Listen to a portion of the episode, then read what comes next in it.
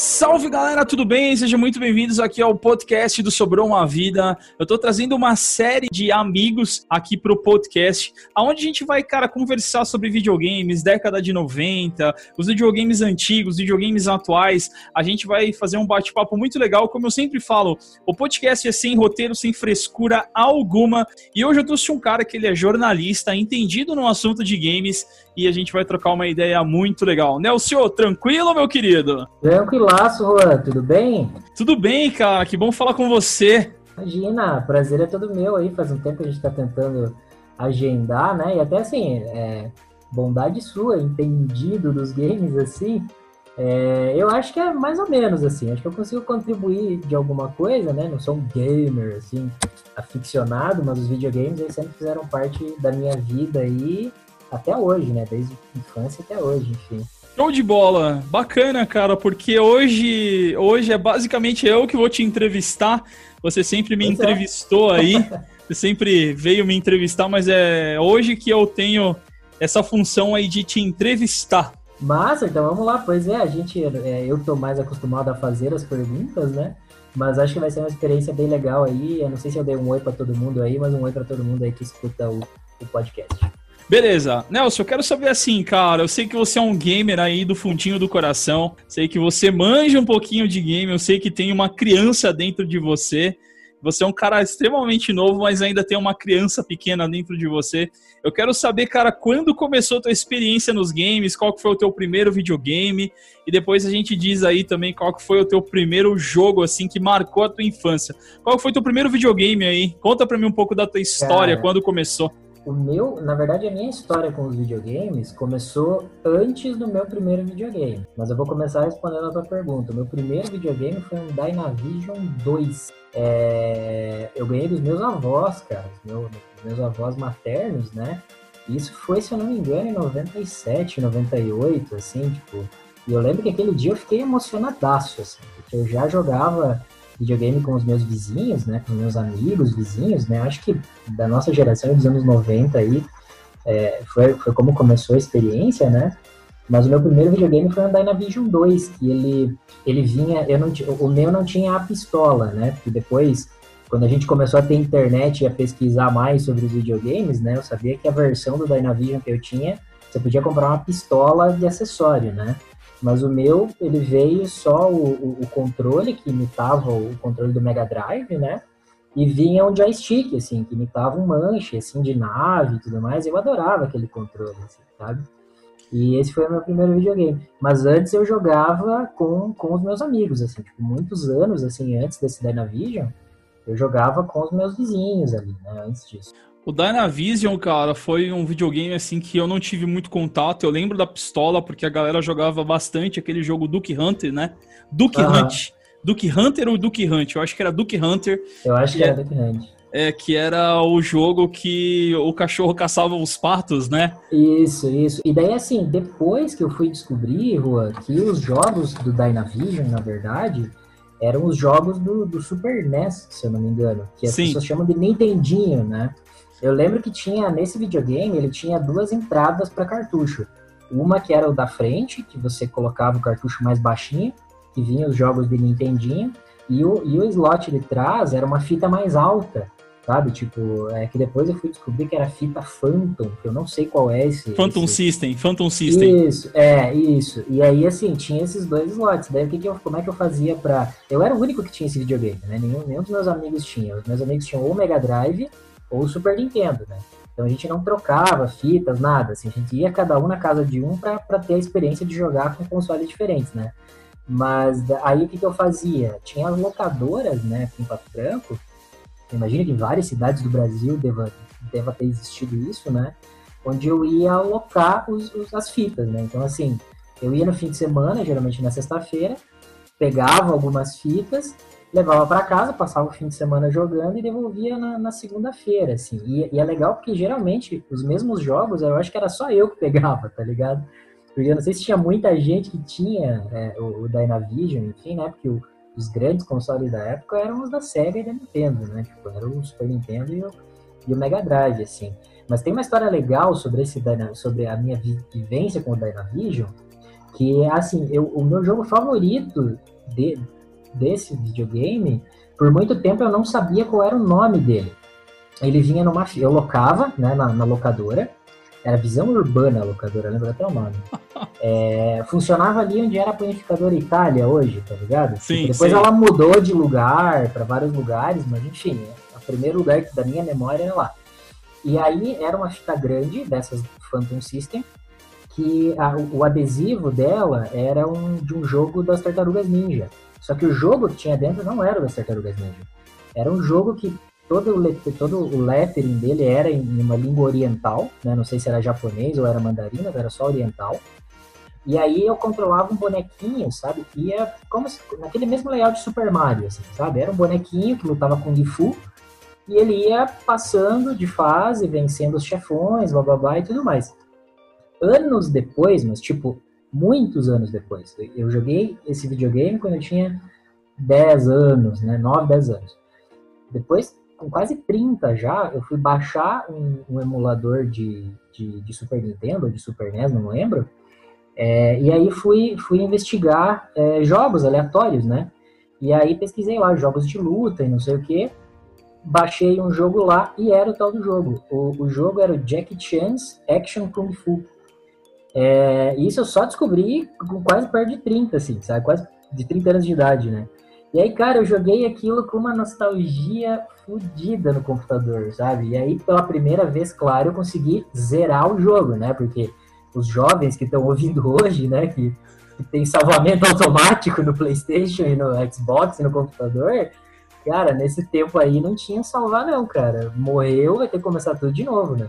Então eu só consegui zerar esse jogo no emulador é, em casa, depois de, de, depois de adulto já. E foi muito massa descobrir, sabe, a identidade desse jogo que marcou tanto a minha vida, sabe? Eu gostava muito de jogar esse jogo, né? Mas no Dynavision também tinha o Kirby's Adventure, tinha o Gradius também, que era de nave, sabe? Eu gostava pra caralho, era muito bom, cara. O Dynavision, cara, ele foi basicamente o genérico, né? É, é, ele entrou na família dos clones, porque querendo ou não, naquela época, é aquilo que você falou, tinha uma briga muito grande, Sega, Nintendo, e o, os videogames sempre chegaram pra gente com um leve atraso aqui no Brasil, por causa da reserva de mercado, que não podia importar absolutamente nada. Então, o Atari chegou atrasado aqui pra gente, vários outros videogames. Então, fizeram os clones aqui, a gente foi dando o nosso jeitinho brasileiro. E se não fosse por isso, eu acho que a gente não teria hoje. Oh, hoje a gente está em quarto lugar como maior consumidor de games no mundo, né?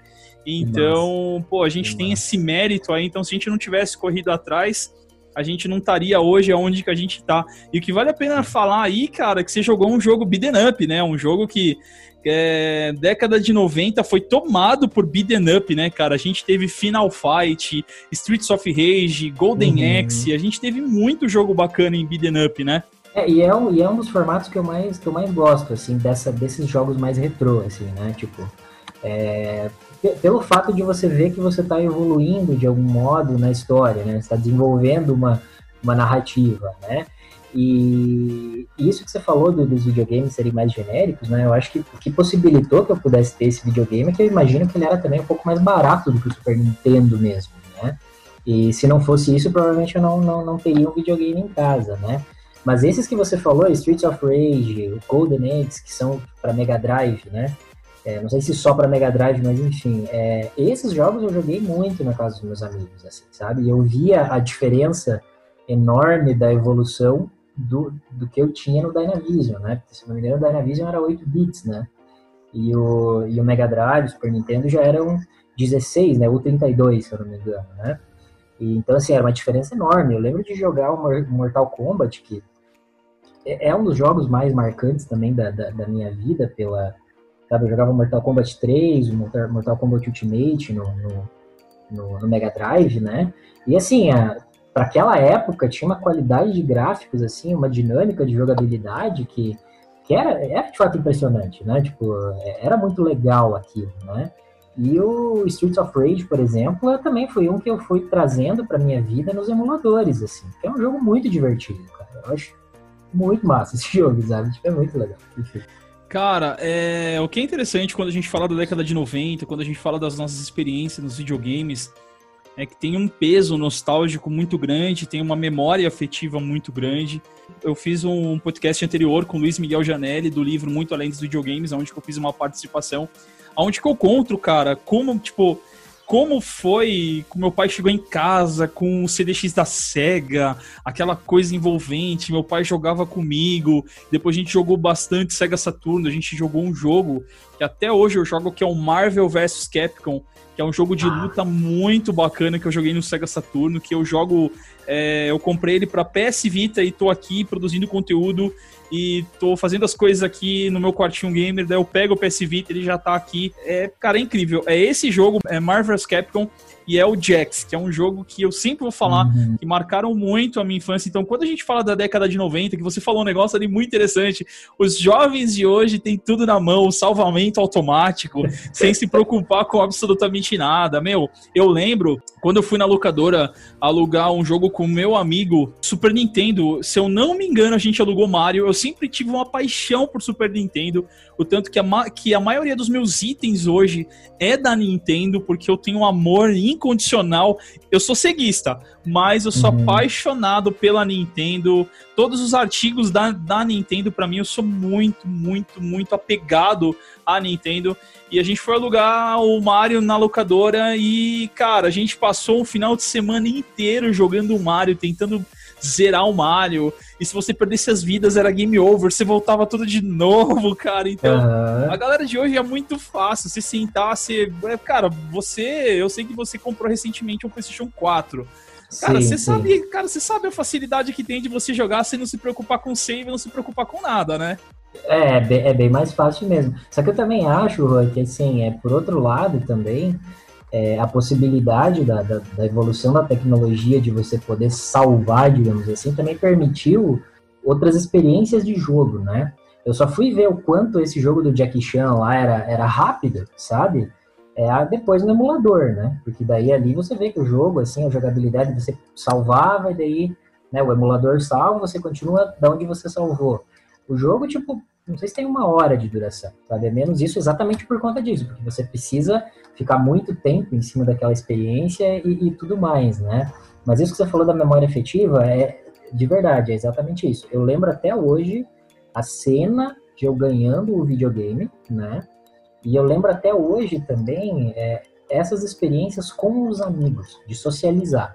Teve uma vez que, que eu e um grupo de cinco amigos, né? Porque era sempre assim, ah, o meu primo tá aqui, o meu outro primo tá aqui, enfim. A gente se reuniu em cinco e a gente zerou aquele jogo dos Power Rangers para Mega Drive, né? O Mighty Morphin Power Rangers, né? Tem o do filme, que também eu acho bem legal, e tem o. Não sei se é o primeiro ou não, mas é o dos Power Rangers. E aí, como é que a gente fazia? Cada um jogava uma fase, né? Então, terminou a fase, passava pro próximo. Não era até morrer, digamos assim, né? E a gente passou uma tarde ali, tipo, muito legal, sabe? Tipo, a gente se divertiu muito é, dentro dessas experiências. E eu, e eu lembro muito disso de estar na casa dos outros, de estar socializando, né? Trazer pessoas para minha casa para jogar o videogame que eu tinha e depois no outro dia a gente ia na casa de outra pessoa, sabe? Tipo, a gente hoje, claro, com a internet a gente consegue fazer a mesma coisa com pessoas do mundo todo. Só que essa experiência de estar na casa e, estar ali fisicamente, assim, acho que é uma coisa única, sabe? Que que eu acho que nos formou, né, enquanto pessoas, né, que tivemos essas experiências. E o, o Sega Saturn eu também joguei, e é exatamente isso aí, o Marvel vs Capcom. Eu joguei também na casa de um amigo, mas isso um pouco depois, assim, isso foi 2002, assim, já era, tinha passado um pouquinho, mas eu achava um baita jogo também, era muito bom.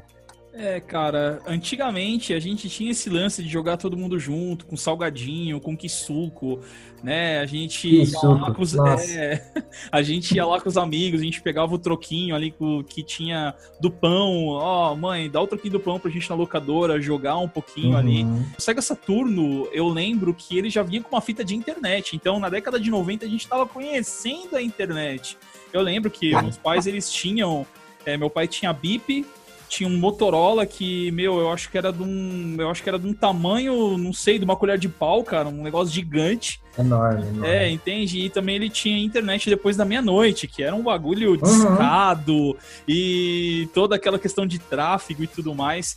E, cara, o que me lembra mesmo é isso, é porque, querendo ou não, a internet, ela aproximou a gente, mas ela distanciou a gente de alguma forma, ela aproximou as pessoas longe, né, perto da gente, só que ela distanciou nesse sentido.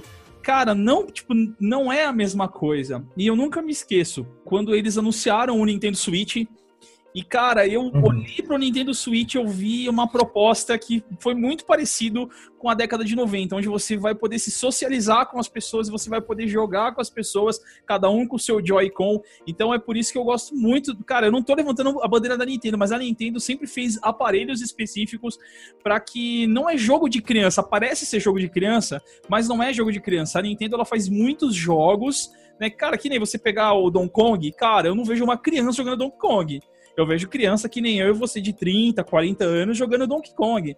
Então, tipo assim, eles sempre fazem jogos que parecem ser de criança, mas não é de criança.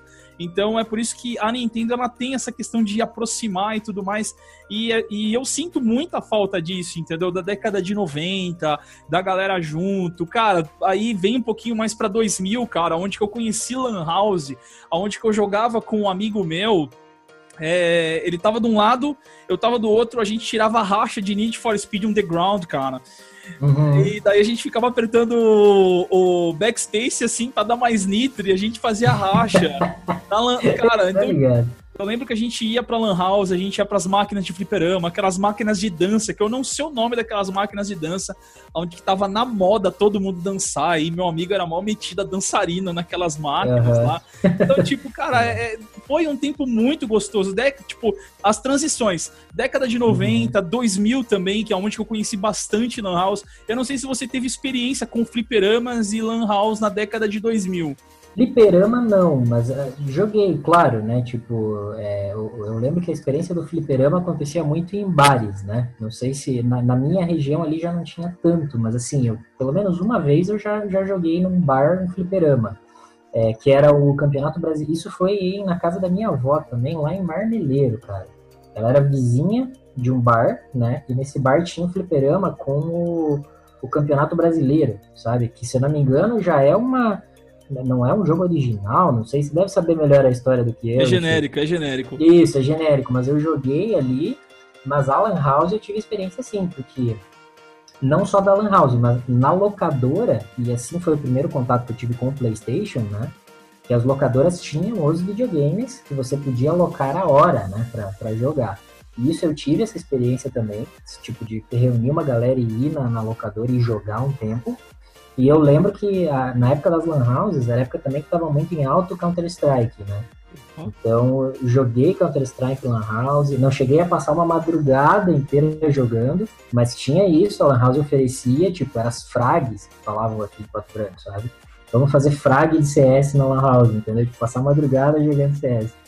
E aí era isso, a gente ficava, o pessoal ficava lá e se matando e pai e tudo mais e tinha campeonatos e não sei o que, sim, essa, essa, essa etapa, assim, para mim, isso aconteceu 2001 a 2003, assim, tipo, de ir para a Lan House é, fazer o jogo, porque depois é, começou, pelo menos para mim e para os meus amigos, né, começou a popularizar muito mais o, o computador, né, o PC.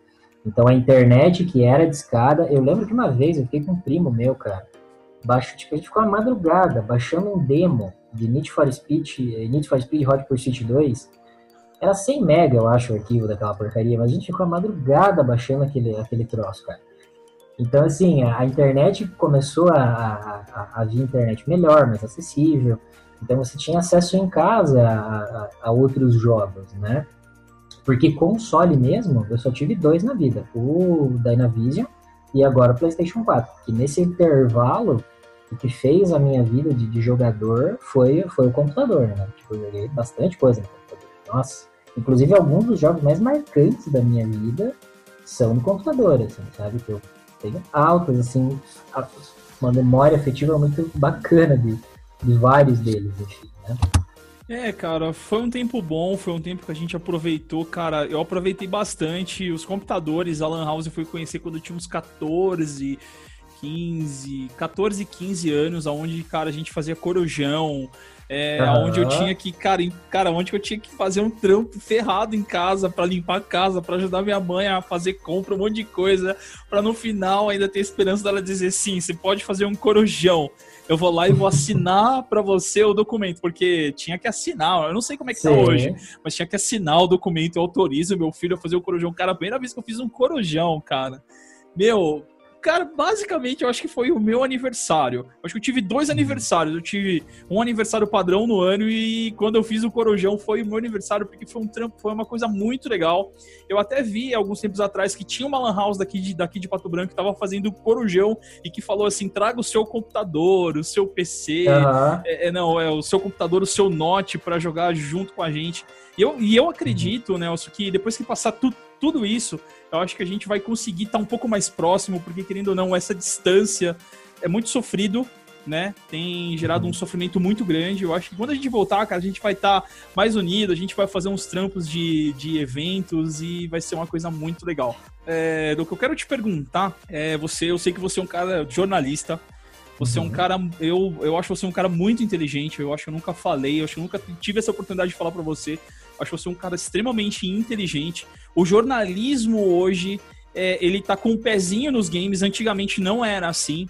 Tá? Então hoje você vê o crescimento de esportes cresceu bastante e hoje você vê profissionais que estão se profissionalizando na área de games com jornalismo. E eu queria saber hoje, na tua opinião, como tá isso? O jornalismo, ele tá bem formado hoje dentro da comunidade gamer? Você vê que tem grandes, grandes jornalistas que são destaques hoje aí na comunidade dos games?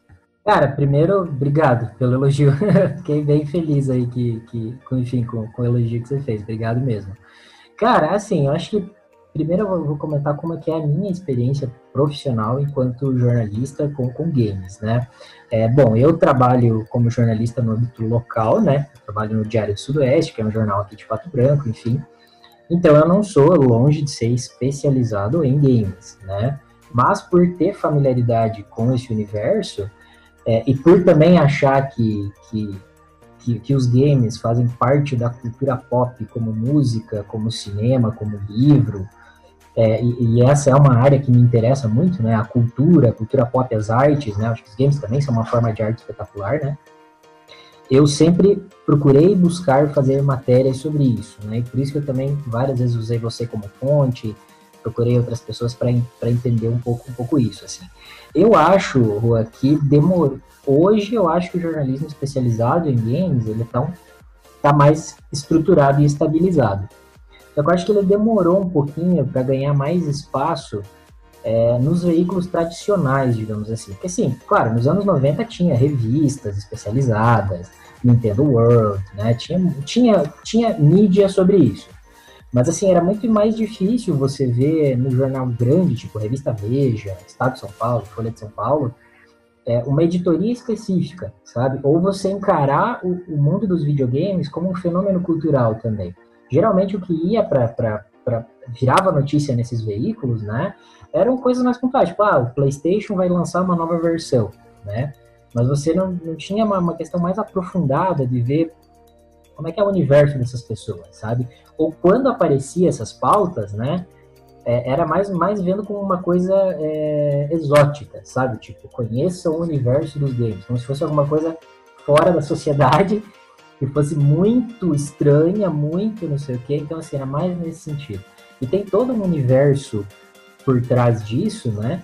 Que, que merece esse assunto, né? Então, assim, eu, enquanto repórter, e especialmente enquanto repórter local, né, de, de uma cidade menor, digamos assim, não é de um grande jornal, eu sempre busquei tentar trazer essas coisas, não só do mundo dos videogames, mas, mas levar também a produção musical local a sério. É isso que eu costumo dizer, levar a sério, como se fosse qualquer outra pauta, sabe? Tipo, como se fosse um, é, alguém do poder público fazendo um anúncio, eu vou tratar com a mesma seriedade o pessoal lá da UTFPR, que tem uma equipe de esportes que compete em, em, em em, competições universitárias, então, então, assim, a seriedade é a mesma, não tem nada de pitoresco nos meninos lá. Não, eles são atletas daquilo lá, vivem disso, quem são, como é que é, blá, blá, blá. Então, eu sempre busquei trazer isso para a minha experiência, né? Então, é mais nesse sentido, assim, hoje eu acho que tem, não, a gente tem nos, os programas de esporte aí nacionais, quadros específicos dos esportes, sabe? Mas eu acho que, na minha avaliação, demorou um pouco, porque o universo dos videogames não é necessariamente novo no Brasil. Né? A gente está falando dos anos 90, é, só essa cultura dos fliperamas no bar, entendeu? Como fenômeno cultural, já rendia, uma, já rendia um assunto de mídia, entende? E eu acho que é mais, mais recente, assim, sabe? Tipo, mas, mas eu vejo como positivo, né? Porque, de novo, eu acho que é e, e, também vejo que é, um, que é um universo, assim, ao contrário do que muita gente pensa, que não é, não é um universo infantiloide, né? Coisa para criança, coisa não sei o quê. Não, é coisa, é coisa séria. É um produto de entretenimento que também tem o jogo para criança, sabe? Mas tem o jogo mais elaborado para adultos e tudo mais, né? Tá aí o The Last of Us 2 aí que tá bem falado e tudo mais, que eu tô louco para jogar, inclusive que é um produto altamente complexo, né? Do ponto de vista de narrativa, de estrutura, sabe? E vários outros jogos que pode passar um tempão aqui falando disso, né? Então, assim, é... eu vejo com bons olhos. Que bom que, que, que há mais espaço, assim, na, na mídia local. Assim, eu confesso para ti, eu como não acompanho esse assunto, é, editorias especializadas em videogame, eu não vou saber te dizer o nome de um jornalista, por exemplo, que seja referência nisso, né? Mas, assim, há pessoas que cobrem né, no G1, na Folha, como se fosse uma outra editoria qualquer, assim, ainda que seja mais recente. Né? Então tem gente trabalhando nisso. Eu acho interessante é uma coisa que você falou, porque hoje a gente mora numa cidade que é interior, é uma cidade extremamente pequena, aonde que eu vejo uma dificuldade muito grande em que as coisas que começam em São Paulo, Rio de Janeiro, em cidades, até mesmo aqui perto aqui em Curitiba também, que é uma capital, começam ali, elas têm um certo atraso para chegar até a gente. Mas não é em questão de logística, é mesmo na questão que o quê? É, você já levantou a bandeira, que eu já vi isso em você, que você é um cara que gosta de pegar as pessoas daqui de dentro, como se fosse valorizar, eu acho que essa seria a palavra específica, é valorizar aqui de dentro as pessoas que estão aqui, porque a gente tem talentos aqui, eu já ouvi falar bastante desse pessoal aí da UTFPR, em que você falou que eles são atletas. Eu preciso conhecer eles, eu até hoje não conheço eles, morando aqui em Pato Branco já há mais de 10 anos, né? Então eu vejo que Pato Branco agora jogando pra gente aqui, né? Porque como eu sempre falo, o podcast ele é sem roteiro, sem pauta e sem frescura alguma. Jogando para Pato Branco, a gente tem grandes potenciais. Eu não estou falando só de mim, eu estou falando que existem várias outras pessoas que são potenciais, aonde que o município de Pato Branco poderia investir um pouco mais, levar isso a sério, entendeu? Então, é, eu creio que poderia ter sim uma curadoria bem forte na questão de jornalismo aqui dentro da cidade, é, na questão de games, uhum. onde que a gente poderia construir algo muito bacana. É o que eu tenho construído, né? Claro que é, o meu conteúdo hoje vai para o Rio de Janeiro. É, eu estava fazendo live é, algumas horas atrás, um cara de Ponta Grossa entrou em contato comigo, pô, que legal, teu conteúdo sobre uma vida. Então, eu sempre estou tentando sair para fora, mas querendo ou não, eu levanto a bandeira da minha cidade porque eu tenho orgulho dessa cidade, é onde que eu moro, né? Então, não tem uhum. como eu não ter orgulho da onde que eu moro mesmo não sendo um pato branquense, uhum. né? Mas eu amo, mas eu amo a cidade, a família da minha esposa é toda daqui. Então, eu acredito que a cidade ela tem um grande potencial. A gente tem gamers, a gente tem todo, toda essa cultura pop, o nerd, o gig, mas às vezes falta, falta um pouco de apoio, falta um pouco de apoio para a galera sair e para a gente conhecer várias outras pessoas talentosas. Eu conheço pessoas que saíram daqui que foram para o mundo e se destacaram em games, né? A gente pode mencionar uhum. aí um ou dois ou três. Eu partilho disso, que a gente pode é, pegar, é, especializar pessoas daqui de dentro que possam ser referencial, porque hoje Pato Branco ela é referencial em tudo, né? hoje no Brasil. Mas em games ainda ela não é um referencial. Então eu acredito que eu gerando esse, é, esse conteúdo, você também às vezes gerando alguma coisa, a gente já está crescendo um pouco mais nessa tua ideia, né? Isso que você diz, eu, eu concordo, sabe? Não só sobre o universo dos games, mas eu diria que no universo de arte e cultura pop de um modo geral. Que, que essas são as áreas que eu domino mais, eu tenho consciência um pouquinho maior, né? É, Pato Branco, assim, eu acho que é uma cidade extremamente rica, né? É, questão do ponto de vista financeiro, ponto de vista estrutural, é uma cidade, assim, invejável mesmo. Não é à toa que a gente está com índices aí muito interessantes de DH, de desenvolvimento humano, é, sendo vistos aí fora daqui. Porém, eu ainda percebo que a gente tem, eu nasci, isso eu posso falar isso com propriedade, assim, eu nasci é, cresci aqui, vivi minha vida toda em Pato Branco, né? Não cheguei nem a estudar fora, até minha faculdade eu fiz aqui. A gente ainda tem um, um espírito um pouco interiorano, sabe? E por interiorano, eu não, eu não, eu não digo a, a, aquela questão é, atrasada e pouco informada. Não, a gente tem, tem dinheiro, tem potencial para se informar. O duro é que a gente ainda não está muito aberto para entender outras coisas que não são tão interioranas, eu digo entre aspas, né? Eu tô aqui fazendo entre aspas, né? É, como coisas também para se levar a sério, sabe? Tipo assim, por exemplo, vamos pensar do ponto de vista de negócio mesmo, sabe? Você tá nesse meio há muito tempo, um evento de games, um evento de cultura é, pop, de cultura geek, né? O quanto de potencial de negócio que pode gerar local, né? Assim, justiça seja feita, nós temos a Invento, né? Mas se tu for verificar para quem não sabe, né, que está ouvindo que não é de Pato Branco, a Invento é uma feira de tecnologia que tem espaços específicos para games, para cultura pop, para para cultura nerd, enfim, e tudo mais. Então, existe. Mas se tu for ver, ainda é recente, sabe? Tipo, a gente teve três, três edições da feira, ou quatro, se não me engano. E ainda assim, é um espaço dentro da feira, né? Então, assim, é, justiça seja feita, existe hoje isso, só que tanto a Inventum, desculpa, tanto como a programação é, de games que tem na Inventum, por exemplo, como as outras atrações que tem na Inventum, ela poderia se ramificar pelo ao longo do ano em várias outras atividades, sabe? E assim, isso não pode depender só de, do poder público, né? A Inventum é uma feira organizada pelo município de Pato Branco para mo mostrar o potencial da, da ciência e tecnologia da cidade, que realmente é muito grande. Só que dá para fazer eventos menores, entende? Para que essa cultura se dissemine e fique, e, e fique uma coisa viva mesmo. Não fica só aquela coisa, ah, quando tem evento, tem o um museu do videogame, né? E para isso, é, é, localmente aqui as forças econômicas, né, tem que dar mais crédito. Essa é a palavra, sabe? Crédito. Esses meninos que eu entrevistei, que são lá da UTFPR, né, eles eu fui, né, porque a gente, enquanto jornalista, o assunto que você não entende tanto, você vai pesquisar para você saber onde é que essas pessoas estão colocadas mesmo. Eles não estão, não são pouca coisa no, universo, no meio dos games universitários, sabe? Então, assim, dá para patrocinar esses meninos e levar uma marca local, né, para fora, né? E, enfim, a gente precisa criar esses ecossistemas, né? Pra, porque a gente gera riqueza, a gente gera cultura, a gente traz e produz, né? Conhecimento a partir disso também. É entretenimento, é negócio, é tudo isso, né? Eu vejo isso também, eu acompanho bastante a cena musical, sabe? E várias, vários anos já teve bandas que tocaram aqui localmente, que produziram, que gravaram músicas próprias, sabe? Algumas, inclusive, é, se deram muito bem, assim, continuam gravando e tudo mais, mas sempre num, num âmbito menor, assim, sabe?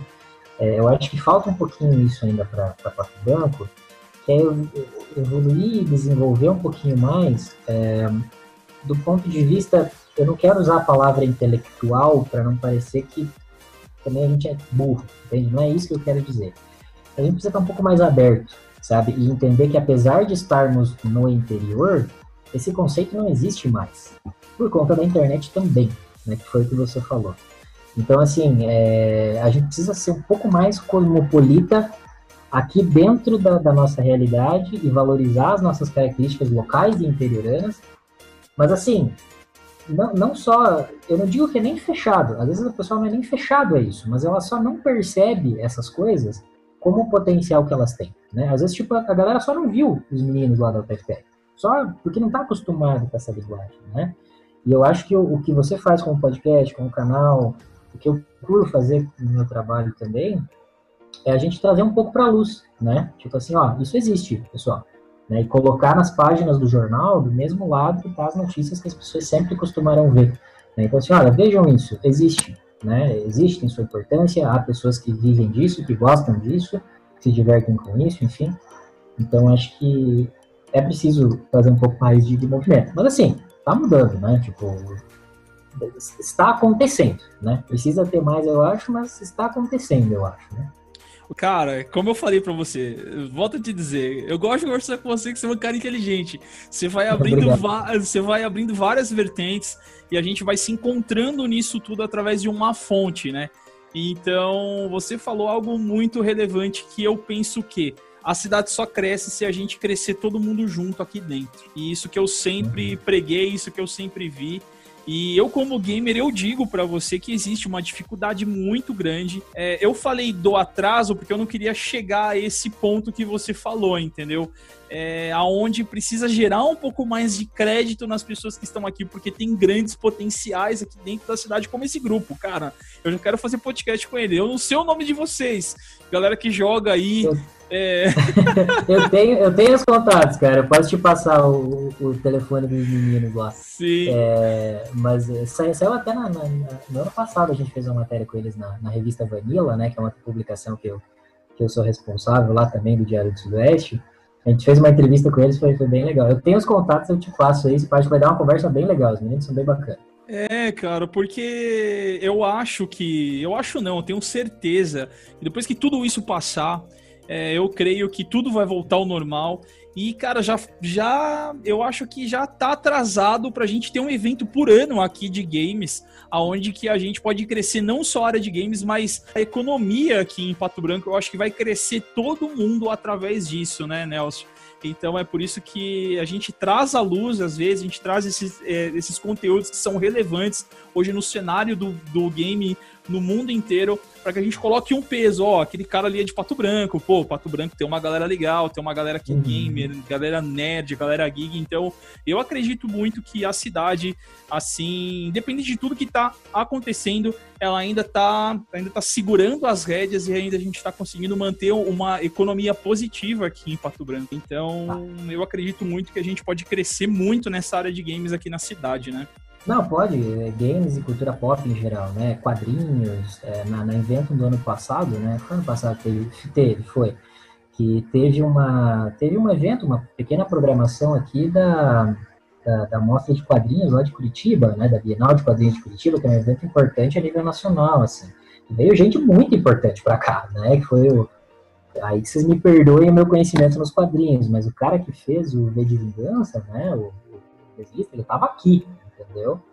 É, o cara que, que, um dos que eu tive o prazer de conhecer, que foi muito legal, o Victor Cafage, que ele fez os gibis da Turma da Mônica, daquela série Graphic MSP, né, que é uma série que cada história é fechada, eles pegam um artista diferente e criam com o seu traço histórias da Turma da Mônica, né, que também é um projeto relevante dentro do universo dos quadrinhos, ele estava em Pato Branco, né, então assim, é, está acontecendo, né, mas se, se desse para capilarizar isso ao longo do ano, quem sabe a gente formaria mais é, jogadores profissionais de games, ou, ou poderia aproveitar é, todo, todo esse insumo que os videogames, enquanto produto de cultura, oferecem, né, para entender um pouquinho melhor as coisas, né, tipo, sei lá, até produzir academicamente, assim, sei lá, né, com certeza tem gente que estuda videogames a nível de mestrado e doutorado porque, porque dá, né, Então, então sim, sabe? Quem sabe só, quem sabe só um empurrãozinho aí, ué, já já rola alguma coisa aí, campeonato, feira, sei lá, assim, sabe? Acho que todo esse universo tem potencial, sim. Show de bola, cara, que podcast bacana. Foi um podcast muito legal. A gente já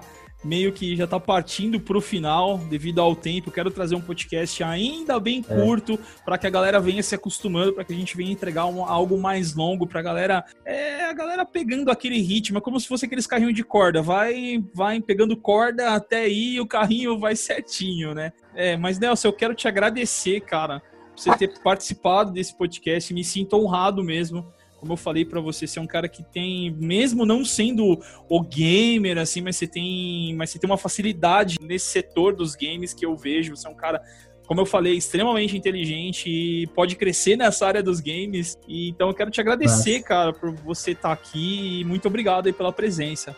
Imagina, cara, eu que agradeço aí a, a, oportunidade, né? Eu acho muito bacana esse, esse, conteúdo aí que você, que você produz aí, né? Eu também me divirto muito consumindo, porque assistindo, né? Porque lembro de coisas da, da, da minha época, de, de, adolescente, criança, enfim, jogando videogames, videogames antigos, né? E, de fato, eu, né, eu digo que eu não sou um gamer, né? Mas assim, os videogames também não precisam. Você não precisa, na verdade, ser o cara imersivo. Acho que tem vários níveis de experiência, né? Tem o pessoal que joga profissionalmente, tem o jogador mais ocasional, assim, que, né, enfim, é aquele que é intermediário, enfim, não precisa ter uma regra para isso, né? Mas é, eu, eu gosto muito, assim, sabe? Tipo, desse mundo, eu, de, de você emergir no mundo virtual ali e ficar um tempo, assim, resolvendo aqueles problemas e tudo mais, né?